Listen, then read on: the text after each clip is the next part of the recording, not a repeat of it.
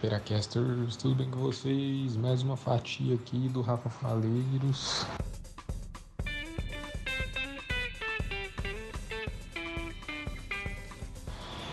E dessa vez, galera, vai ser um bem rápido, vamos dizer assim, né? Mas é, como sempre, uma reflexão com vocês é sobre a questão de música, né? Eu mais ou menos é, toquei nesse assunto, vamos dizer assim, quando eu me referi à literatura em alguns episódios atrás. E acho que vale muito para a música. Só para contextualizar, esse assunto veio para mim por meio de um vídeo daquele Quebrando o Tabu, que aquele Lorde Vinheteiro diz que funk torna as pessoas imbecis e aí chegam pessoas para tentar mudar a ideia dele, né? E aí teve várias discussões. O próprio Lorde Vinheteiro aparentemente cedeu em alguns pontos e entendeu um pouco mais do que o funk representa culturalmente, é, até sociologicamente, antropologicamente, etc. E aí eu acho que entra muito na questão que eu já mencionei do, do clássico, né, na literatura música tem algumas coisas que é, são. O, o, que eu costumo dizer, vou, me, me embolei aqui, mas o que eu costumo dizer é.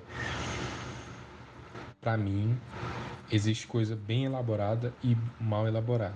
Como que é isso? Tem trabalhos artísticos que as pessoas passam mais tempo elaborando, que pesquisam mais, como por exemplo, se você pegar em literatura mesmo, Euclides da Cunha, Os Sertões.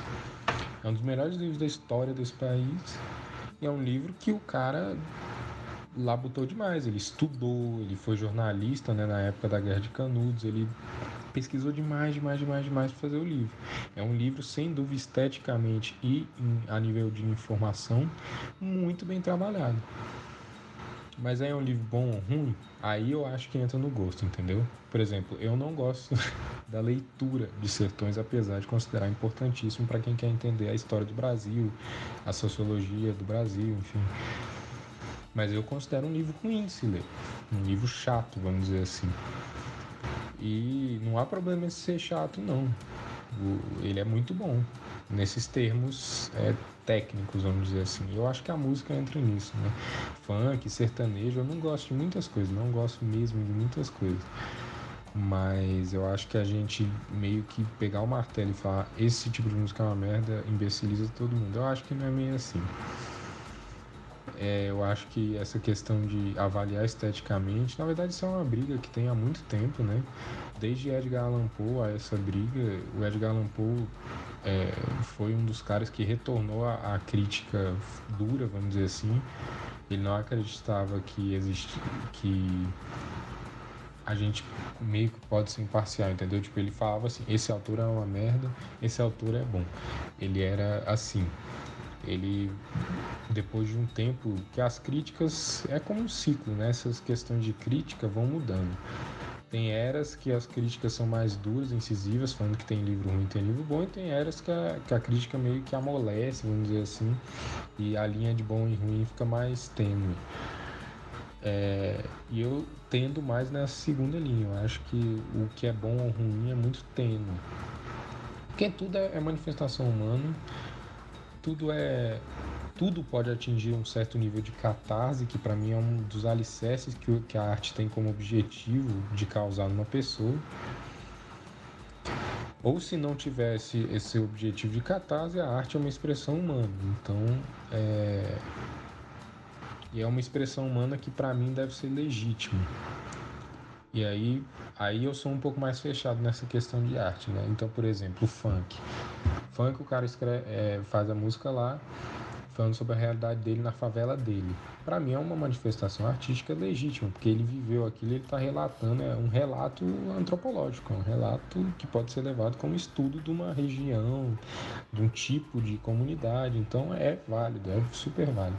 Agora, se por exemplo eu que não estou nessa realidade de favela, nessa realidade do morro, vou lá e faço um funk é, contando essa realidade, não é tão legítimo, entendeu? E aí eu acho que deixa de ser arte para ser talvez um jornalismo, para ser talvez uma opinião, mas para mim deixa de ser arte.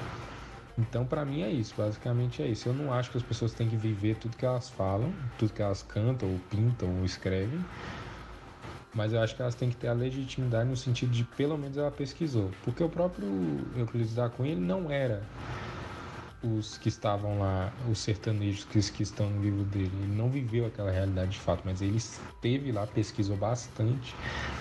Então essa é a diferença, entendeu? Ele tem legitimidade para falar daquilo porque ele é estudado naquilo, né? Agora pessoas que não têm estudo nenhum ou vivência nenhuma, eu acho que aí sim a arte deixa de ser arte, e aí sim você pode classificar como bom e ruim. Mas tirando isso, eu acho que música é algo bem pessoal e algo muito criticável. Eu acho que criticar as coisas é válido. Agora, você generalizar como o Lorde Vinheteiro fez, falar esse estilo musical X ou Y deixa a pessoa mais burra mais inteligente, eu acho problemático. Há alguns estudos que eu vi há algum tempo atrás que fizeram com plantas, né? Botaram uma planta para crescer naturalmente, sem barulho nenhum, outra planta para crescer ouvindo música clássica e outra planta para crescer ouvindo rock. E aí a conclusão desse estudo foi que rock fazia a planta morrer, música clássica fazia a planta crescer mais rápido e sem música nenhuma ela crescia a tempo normal. Né? E aí concluíram que o rock era ruim por causa disso. Mas eu acho que há muitas conclusões que podem ser feitas disso, né? Pode ser sim que o rock tenha algum tipo de melodia que interfira em nível molecular para a planta especificamente, mas eu acho que a gente não pode generalizar isso para o ser humano, que é um ser de uma complexidade muito maior, em, certos níveis, né, muito maior do que a, a planta. Então, fora que pode ser outras coisas, pode ser outros fatores, não, não precisa ser necessariamente a melodia ou o ritmo, pode ser a harmonia, pode ser sei lá, se você for mais metafísico, pode ser a letra.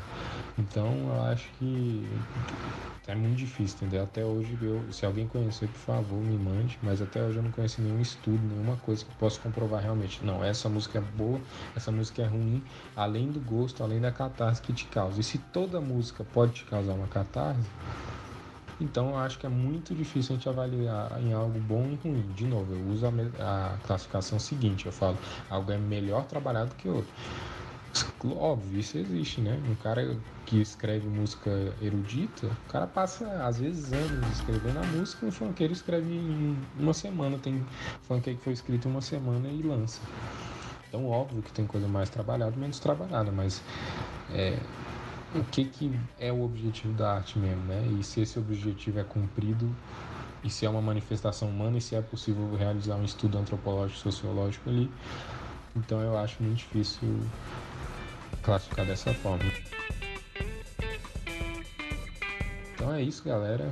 Bem rapidinho dessa vez esse episódio. Mais uma reflexão e uma, um debate aí para quem quiser me apresentar estudos. Eu posso apresentar o que eu já li e sei sobre isso e enfim, espero que vocês tenham gostado. Sigam-nos lá no Twitter, no Instagram e a gente espera para discussões futuras. Valeu!